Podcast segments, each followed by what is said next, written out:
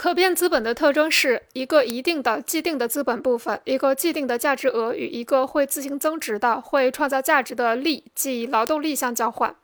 前者是工资，其本身是不变的，所以是既定的；后者是劳动力的价值，劳动力不仅在生产由劳动力不仅在生产自身的由资本家支付的价值，而且同时生产剩余价值，即原本不存在的，并非以等价物买来的价值。投在工资上的资本的这个具有特征的属性，使这部分资本变为可，使这部分资本作为可变资本，而和不变资本完全不同。这样，如果只是从流通过程来考察，投在工资上的那部分资本就作为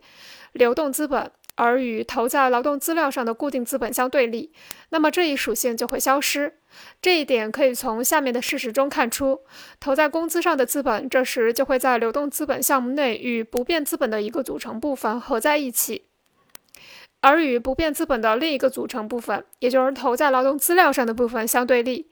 在这里，剩余价值，也就是那个使所投价值额转化为资本的条件就会完全被忽视。同样，下列事实也被忽视了：由投在工资上的资本加进产品的那部分价值是新产生；